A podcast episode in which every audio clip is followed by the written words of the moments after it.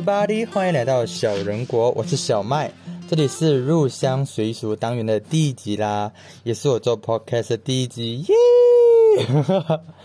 呃，其实，在在进入主题之前呢，我就先跟大家简单介绍一下我自己跟这个单元啊，那我就是一个马来西亚人。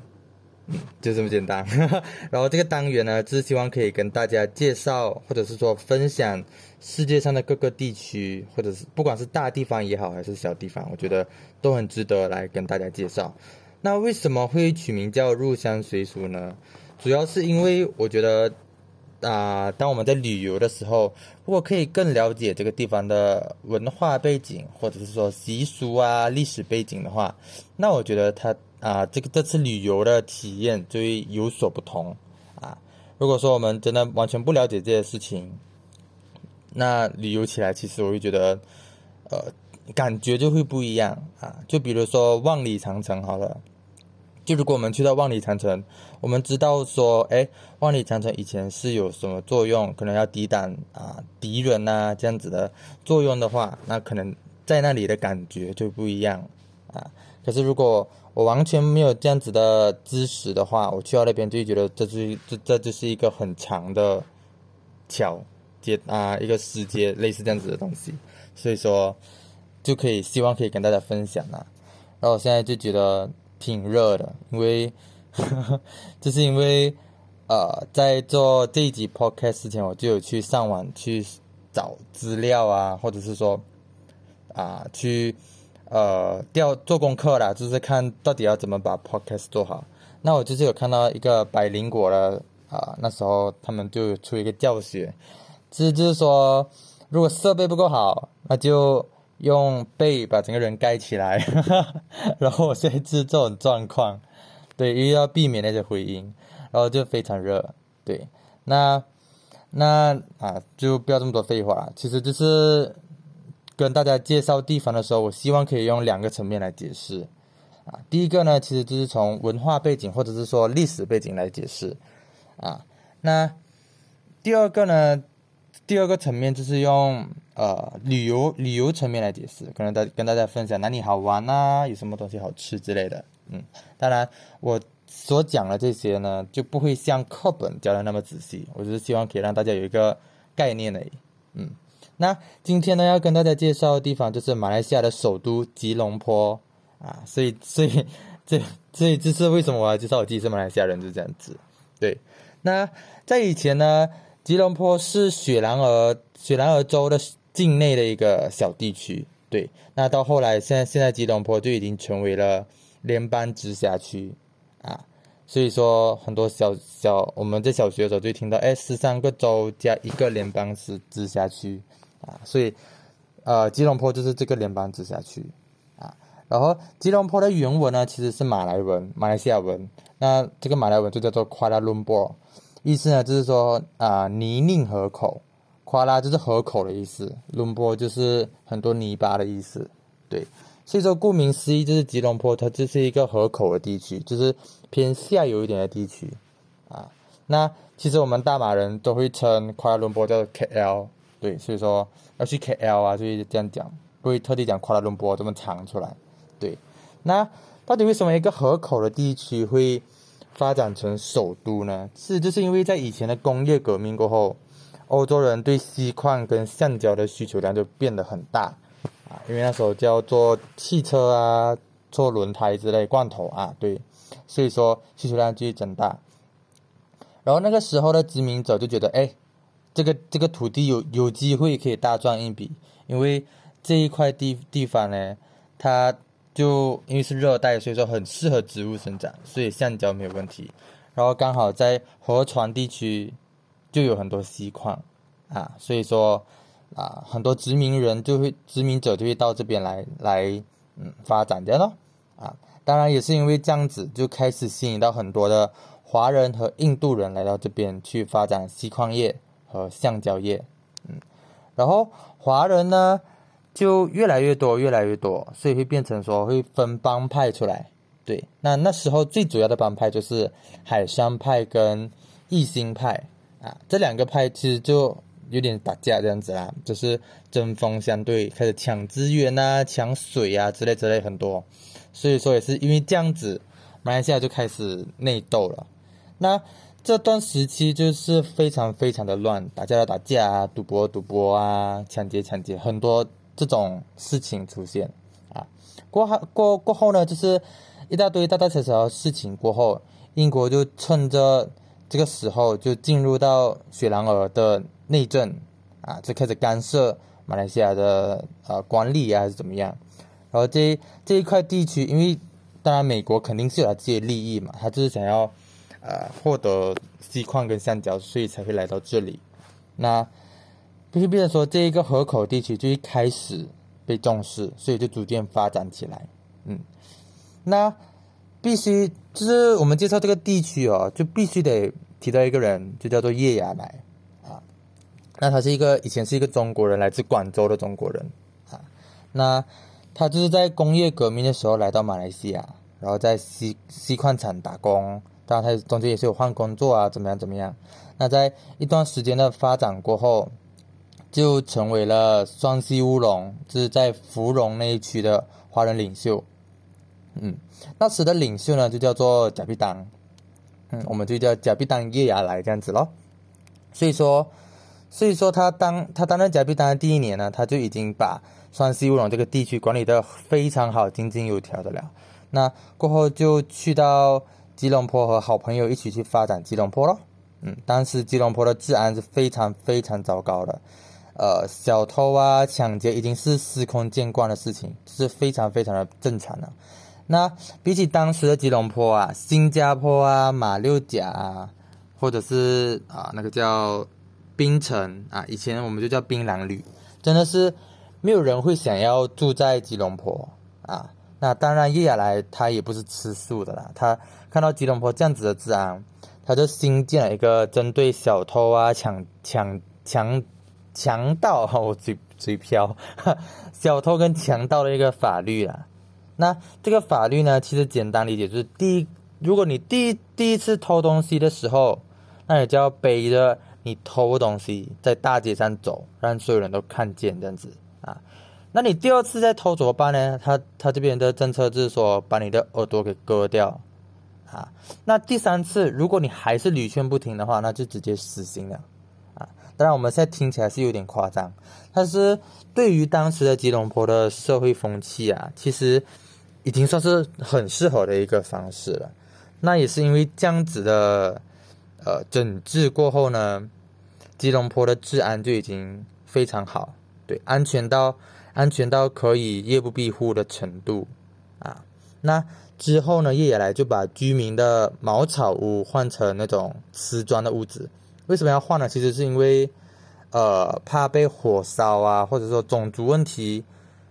种族问题的时候就会用火烧这样子。所以换瓷砖屋的时候就不会有这种问题了啊。那泥土路也改成了平坦、很宽敞的大路。那甚至已经开始在吉隆坡建学校，甚至他自己会。自掏腰包的去请老师来教教书这样子咯，那就是这样子的吉隆坡逐渐就开始发展起来。当然，当然，我讲的这些只是非常表面的故事而已。如果真的是要理解，或者是说真的是深入了解马来西亚的历史的话，我们还需要很多时间去深一步的去探讨了。啊，去过，那接下来呢，我就开始讲我自己去到。啊，K L 那边的经历跟大家分享一下啦。OK，那呃，我自己是去过两次啦，所以说次数非常少。OK，当当然 K L 很大很大，它非常多东西好玩。那我今天介绍的呢，其实也不是很大部分啊，所以说第一个就是必须要介绍，就是国油双峰塔啊，这就是马来西亚的象征啊，其实。只要外国人一想到，呃，马来西亚，第一个就想到国有双峰塔，或者是说吉隆坡塔，这两个就会比较指向性的指向马来西亚啊。或者双峰塔其实就是像那个玉米棒这样插在地板的那种两根。OK，那它是呃马来西亚第二第二高的摩天大楼。对，那我自己去的过程哦，就是呃。就挺神奇的吧，因为在我以前小时候，因为我不是我不是 KL 人啦，所以说在我以前小时候的时候，我只能从课本看到呃 KL 啊跟吉隆坡塔，或者是说双峰塔这样子这些地方啊，所以那时候去到去到那里的时候，就有很不一样的感受啊。那呃。那个国有双峰塔的楼下呢，底底下那几层，他们啊就会叫做苏利亚 KLCC，就是我们逛街的地方呢。那是它是一个很大很大的 shopping mall。然后呢，特别要提到一个我挺有印象的，就是一个书店。那个书店呢，其实就是马来西亚最大的书店啊。那个名字叫做 Buskinokuniya，Buskinokuniya Malaysia 啊，就非常非常大。然后。就是大到什么程度？我觉得以我现在的认知范围、知知识边界来讲的话，呃，大概可能四五个书店才会像他那那那一间这么大，对，所以非常非常大。然后华语的书籍也很多，然后英文的书籍会比华语的更多更多啊。其实在那边要什么书，其实都可以找得到啊。我记得我那时候就有看到有。教别人做手工的书籍呀，或者是说旅行的日记啊，也是有，甚至说在那个文具区也是非常非常大。然后那一段时期，其实我自己很迷那个子弹笔记了啊，所以那时候我也是有看到子弹笔记的记录啊记录簿，对对对，然后就那个整个气氛就很好，非常的呃文艺气息很重哦，就非常舒服啊。然后呢，在三楼呢就有 Petronas 国有艺术画廊啊，那就是可以给大家去看画啊。那时候我是好像没有去到那边呢。然后四四楼呢就是有国有科学室，国有科学室其实我们那时候是有打算想要进去的，可是好像那时候就没有开到，所以就没有办法进去啊。这个国有科学室是可以允许呃旅游客可以进到里面去参观这样子啦，嗯。然后过我那时候就跟我我们的朋友一起去到外面想要拍照嘛，因为也是第一次，我自己是第一次看到这个双峰塔。然后因为那个塔很高很高，所以说我们必须要往离开那个塔也蛮远的一段距离，我们才能拍得到整个塔啊，才能拍得到好看。那其实这个这个双峰塔哦，它晚上跟白天的差距真的很大，它晚上的时候就有开。灯，然后就非常非常的漂亮，然后其实就是一大堆的旅游客都会在那那一区里面聚集，就是为了拍照嘛，嗯，然后呃下一个呢，其实我要跟大家介绍的就是呃 Pavilion Bukit Jalil 啊，叫做博威年广场啊，它的学名呢，那其实我不知道这个这个地区算不算中中市中心呢？因为我觉得那段那个地方就是。非常豪华的地方，就类似于呃台北一零一一零一周围的那种感觉，就是人山人海，人非常多啊。然后我那时候跟朋友们去旅行的时候，就是住在那附近了，对，然后就很方便了，因为那边交通因为人口聚集嘛，所以交通也很算是很发达，嗯。然后那时候我记得就是大概在晚上很晚的时候，就是我我和朋友们就去。Starbucks 去喝，哦，我们那时候不是喝咖啡了，对，因为已经大半夜了，然后那时候就觉得很特别的一个一个感觉了，因为那时候半夜已经半夜十二点了，可是还是可以看到很多人在大街上走来走去，过斑马线啊，不管还是刚工作结束啊，也有可能就是刚工作结束回家的路上啊。所以说我那时候是第一次有感觉到这种大城市的感觉，因为我自己一直一直都是住在那种，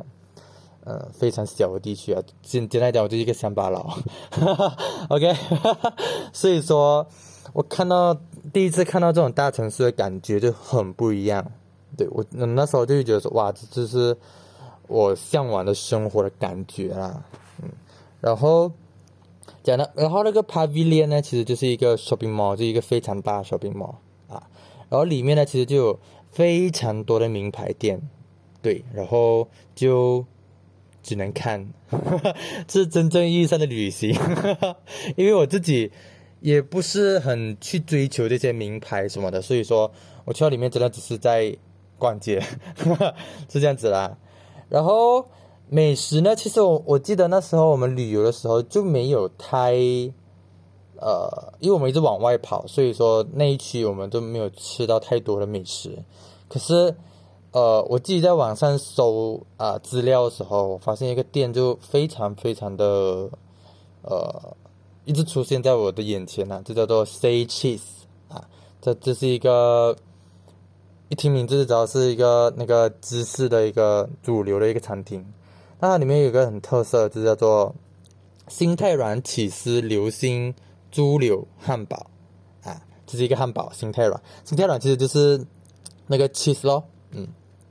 然后其实是有些菜色是需要。不是需要，就是说有些菜色哦，厨师就会在你面前去弄那个起司啊，就是可能呃拿肉来卷卷卷啊，然后我也不知道啊，因 为我也没去过。OK，那下一个地方呢，就是双威水上乐园啊，英文名就是双威雷公啊。然后其实我特别喜欢那个地方，我真的很喜欢那个地方啊。然后呃，反正就是在我搜资料的时候，他就说是全。全球最大的人造冲浪沙滩，跟最长的滑水道啊！那我那时候去的时候，门票大概是一百三十块马币左右。其实这个价钱嘛，我觉得，呃，就嗯，说不值，其实也不会说非常值嘛，其实也还好。反正就是要看你自己要怎么玩。我是觉得。我那时候玩的感受就真的是挺好的啦，对，所以，嗯，就花这钱去了，是有点贵啦，可是我觉得是一个新的体验，对。那那边就是不能带食物进去，对，然后就要自己吃饱，早上吃饱过后就进去，到晚上再出来，对。那它不只是水上乐园而已，它其实还有鬼屋啊，还有动物园，甚至还有很多哦，我记得还有那种那个叫什么啊？那个叫叫蹦极，对对对，它有蹦极，可是蹦极好像是需要另外花费的啦，对。然后基本上里面很多很多的主题，很多很多的区，所以说一天都不一定能玩得完啊。那我自己非常不推荐的就是去玩那个 Flying Fox 啊，Flying Fox 呢其实就是啊呃呃你就是身体绑在一个绳子上面。那个，然后就跟着那个绳子滑去另外一边，对，是这样子。然后为什么不推荐呢？其实就是就是因为这个游戏这个设施是一个人一个人这样子的去玩的，对，因为他他就不不可能一大堆人就在一条线上面嘛，所以说排队就要等很久，对。因为那时候我我跟朋友去的时候，就一大堆人一起就玩那个，这边说要排队排很久很久，然后。呃，因为你你知道，你排队的时候，你等的越久，你的期待就越高，越高，越高。然后结果我那时候我是最后一个玩，结果我滑的时候真的是毫无表情的这样滑到滑到终点，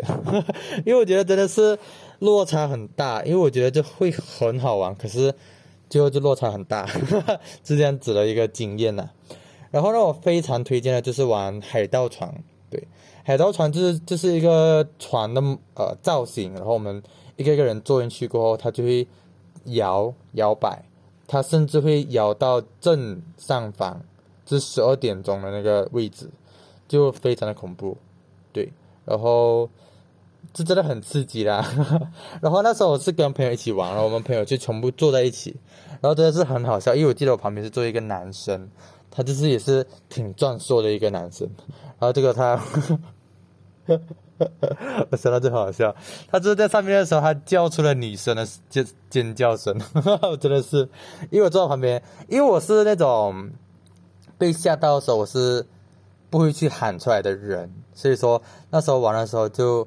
他们就一直在叫，然后我就没有叫。虽然说我真的是很怕，而且在上面的感觉就是生不如死，因为我在上面练头，就一直的说拜托就。让我下去好吧，拜托让我下去，我真的是很不耐，因为他有时候在最顶端的时候，他就停很久，就那种心脏的是要 要爆炸那种感觉就对了。而且如果真的再给我多一次机会这样子去玩的话，我都不一定敢再去做。对对对对。然后呢，里面呃，三维雷公里面，我觉得最有意义的活动就是下午接近傍晚的时间就是在那个人造的冲浪沙滩那边，旁边呢，它就有一个舞台，就是完全是在水上面那种舞台，它就会有原住民来表演啊，但可是我也不知道是不是原住民呢，还是只是演员而已，反正那个主题就是原住民，然后 maybe 是分享他们的。文化，我也不知道，因为是有内容的，可是我听不懂，因为他们都在讲英文，我就听不懂英文，所以说呃这边的体验就差一点点啊。如果我说我听得懂英文的话，我可能就会知道这故事的内容，嗯。然后呢，在这个水池很远的地方，它就有一个呃机呃机关，对，它就有一个机关，那个机关呢，其实就会做海浪出来。对，我觉得那个海浪非常的好玩，我很喜欢那个海浪。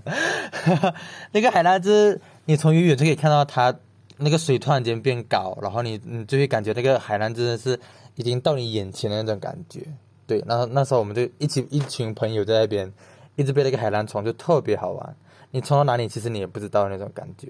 对对对，就非常的好玩，就对了。OK，然后呢，然后呢，就是。呃，有一个挺贴心的服务啦，也不算服务，就是说，你进去的时候就会套到一个手套一个手环，然后那个手环呢，在整天结束过后，你就可以去买照片，对，因为他他们会在呃游戏不是游戏，就是你们在玩游戏的时候，他就会有有摄影师那边拍照，对，当然不是每个都会拍，可是他们就可能就会捕捉一些画面来拍。然后玩完的时候，你就可以到呃柜台那边去把那个手套给他，他可能就会看有什么照片，有拍到什么照片吗？然后就觉就呃自己觉得要不要买这样子。然后我记得那时候，因为我们很多人一起玩，所以说呃那时候开，我记得开价格很贵，马币五十块左右，真的很贵。然后我们那时候就觉得太贵了，真的是觉得太贵了，而且我们这么多人。五十块就一张，你知道吗？就是很贵的一种感觉，所以说我们就决定不买。然后我们走掉的时候，他就一直一直真的开始降价，二十五可不可以？二十五可不可以？十五块可不可以？我们就还是走掉，这就很没有良心。所以这是因为真的，因为我们很多人嘛，一一个人花十五块就挺贵的啊。对对对，所以我们就那时候就没有没有拿那个照片，嗯。然后呢，然后过后呢，就是我们有去到。哦，这边就要推荐一个附近的一个美食，我也不知道算不算附近，它还是在三威这一区里面，把坐车可能就需要一点点时间吧，我有点忘记了。然后那个呃餐厅，它是韩国烤肉店啊，不算餐厅，韩国烤肉店，它的名字呢叫做 Bamboo House 啊，Bamboo House 啊，然后就非常的便宜，而且是吃到饱的那种，就是三十二块而已。然后你就可以无限的去叫肉来吃，就真的很便宜。因为那时候我们去三威，就是去玩的时候，早上吃了过后就挨了整天的饿，然后晚上才去吃这个烤肉，所以就真的很开心，就可以吃，真的是会吃回本啊。然后服务其实也挺棒的，你举手就会有人来，然后来呃给你加肉啊，怎么样怎么样的。呃，我觉得性价比是挺高的啦，所以说挺推荐的，嗯。那最后一个呢，我想推荐的地区就是独立广场，一跟那周围的地区，嗯，因为独立广场那周围就特别特别多的，呃，各种各各种各样的建筑了。独立广场呢，其实它是就是一个很大很大很大的操场。那我记得我自己在那边走的时候，真的是就挺震撼的了，因为很难想象在国家独立的时候。就有一大堆人站在这边一起，呃，共共相称。我我这个我自己写的稿我自己读不懂，就是很难想象，就是以前在国家独立的时候，就一大堆人站在那边啊，普天同庆，共相称盛举，共襄盛举，哈哈，自己自己怎么样搞我读不懂，哈哈，就是挺挺震撼的，就是了，就是很难想象很多年前。曾经这里是一个呃呃这样子的一个地方，就是大家一起呃庆祝国庆日的就这样子的一个地方。我开我开始结巴了，怎么办？然后 然后呢，在那个独立独立广场前面，就是过一条马路过后，就有一个非呃欧美风跟印度风的一个建筑。那这个建筑呢，叫做苏丹阿杜沙漠大厦，大厦大厦大厦，对，苏丹阿阿杜沙漠大厦，对。然后那个大厦呢，其实就是英殖英殖民时期留下来的建筑了。那以前其实它是一个行政总部，对，就是以前在被殖民的时候，它就是一个行政总部。可是现在已经变成最高法院了，对对对。然后里面呢，就一个很大的钟，对，就是咚咚咚的那种钟，对对对。然后，然后，然后就是那时候我们我和朋友们在独立广场的时候，就刚好刚好见证到那个。钟响，对，就在我们面前的时候，他就咚咚咚，哇，这样响，然后我就觉得，哇，我真的觉得好特别，就是很特别。我也忘记那个钟到底是几时会响一次，可能一一个钟吗？一个小时？我也忘记了。对，然后呢，呃，独立广场的后面呢，其实就是一个皇家雪狼儿俱乐部啊。那其实那个是以前也是也是英国殖民的时候建造的啦。那它主要就是给那时候的有钱人、上流社会的人的一个俱乐部啊，所以是有钱人的聚会，you know。然后呢，在独独立广场那边就有一个非常非常大的旗杆，然后上面就有一个很大的国旗。那其实这个旗杆呢是世界最大的旗杆之一，对对对。所以，然后我记得我那时候看到那个国旗的时候就觉得，哇哦，因为国旗很大，因为那旗杆很大，所以国旗也自然就很大。然后他在那边飘的时候，哇，就觉得很漂亮。对对对。然后呢，独立广场周围呢就是中央艺术艺术坊，那里面就有很多的手工艺品，对，纺织品啊、手工品啊都有。那我觉得那时候印象最深刻的，就是一个做人偶模型的一个店面。我也不知道它是用泥土啊，还是之类一种比较软一点的东西来做的。然后。它很多那种展示出来的呃成果，就比如说很多是很多人都是去拿婚纱照给他做模型，他做出来真的是一模一样，非常的漂亮。这真的是你看到那个人偶，如果我认识拍婚纱的那个人，我都会知道哦，这个人偶是他。这真的是很很很，我已经口吃了，这是真的是很生动的一个作品。所以说，如果大家真的旅游来到那边，可以。试再给他做吧，我觉得挺棒的。对，然后过后呢，就是慈到磁场街。对，磁场街其实就是以前叶雅来啊正正呃什么叶雅来去管理的那个地方。我们那那个地方就是磁场街。对，那慈善街以前呢，其实就是华人的唐人街啦。可是现在已经变成了 A 货大街。A 货大街就是他们都是在卖呃假货了。简单来讲。对，所以说，如果真的想要在那边，呃，买买衣服啊，买各种东西，记得记得要杀价，因为 都是假货，尽管杀价，好吗？我今天教了这也不好。嗯，然后其实我走在那边的感觉就真的是挺特别的，就是一个古色古香的一个街道，对，然后。呃，旁边的建筑啊、街道啊，都特别的老旧，然后那种感觉就是，感觉就回到了那时候的那时候的年代，对我自己很喜欢啊。然后呢，我这边一个一个真心推荐，就是在那条呃街的中央位置，就有一个呃十字路口的地方呢，就是有一个非常好吃的豆花店，豆腐花啊，它有分黑色跟白色。不是说豆腐豆腐花黑色白色，是他要你应该是说黑糖跟白糖吧，对，然后而且那个呃豆腐花是当场做好的，当场捞，然后当场给你撒糖啊，哇，那时候吃就就是热腾腾的豆腐花，就挺特别，然后特别好吃，我真的很喜欢。如果有一次再还有多一次机会去那边，我还是会再买那个豆腐花，而且也很便宜。对对对，所以大家去了记得一定要试这个豆腐花，真心推荐。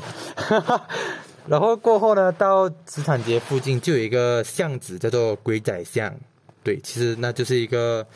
呃拍照景点啊，网红打卡的地方。那呃，马来西亚的 YouTuber 呃长乐啊、裴勇他们就有在那边拍过新年 MV。对，因为那个场景其实就真的挺好的。然后那个 MV 歌曲名字呢就叫做《我说新年好》，所以大家其实可以去听一听呢。那边其实就真的是挺特别的。然后有一个，我记得有一个路灯，应该是马来西亚最古老的路灯。对，呃，这是一个旁边就有壁画，可以去拍照这样子。对，所以说 KL 的分享呢，吉隆坡分享我就到这边。对，当然当然还有很多非常非常好玩的地方。对，所以呃，如果有机会的话，还希望可以去到那边再体验新的，不是新的，就是体验别的东西啦。就是 已经开始杀了。就是如果你真的想要把 KL 给玩透的话，真的是需要花呃挺多时间的啦。对。然后呢，啊对，然后大概简单聊一下我这个单元吧，就是我打算这个单呃打算做一季一季的啦。那这个单元会做几季呢？其实很难说。我打算一一季就代表一个国家，那第一季就是马来西亚，就是我的祖国啦。所以说马来西亚我也不知道会出几集，出完过后可能停休息一段时间，我也不知道，然后再出一个新的国家。那能不能一个星期上到一部一部 podcast 呢？其实我也很难保证，因为，嗯，我也挺忙的，就是了。嗯，这个我尽量啊，当然尽量呃去做到一个星期一部。我觉得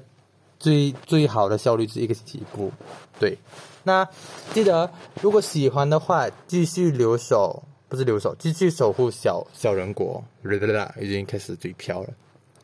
嗯，如果喜欢的话，记得继续守护小人国。我其实我也不知道能不能用 podcast 来点赞、评论什么的。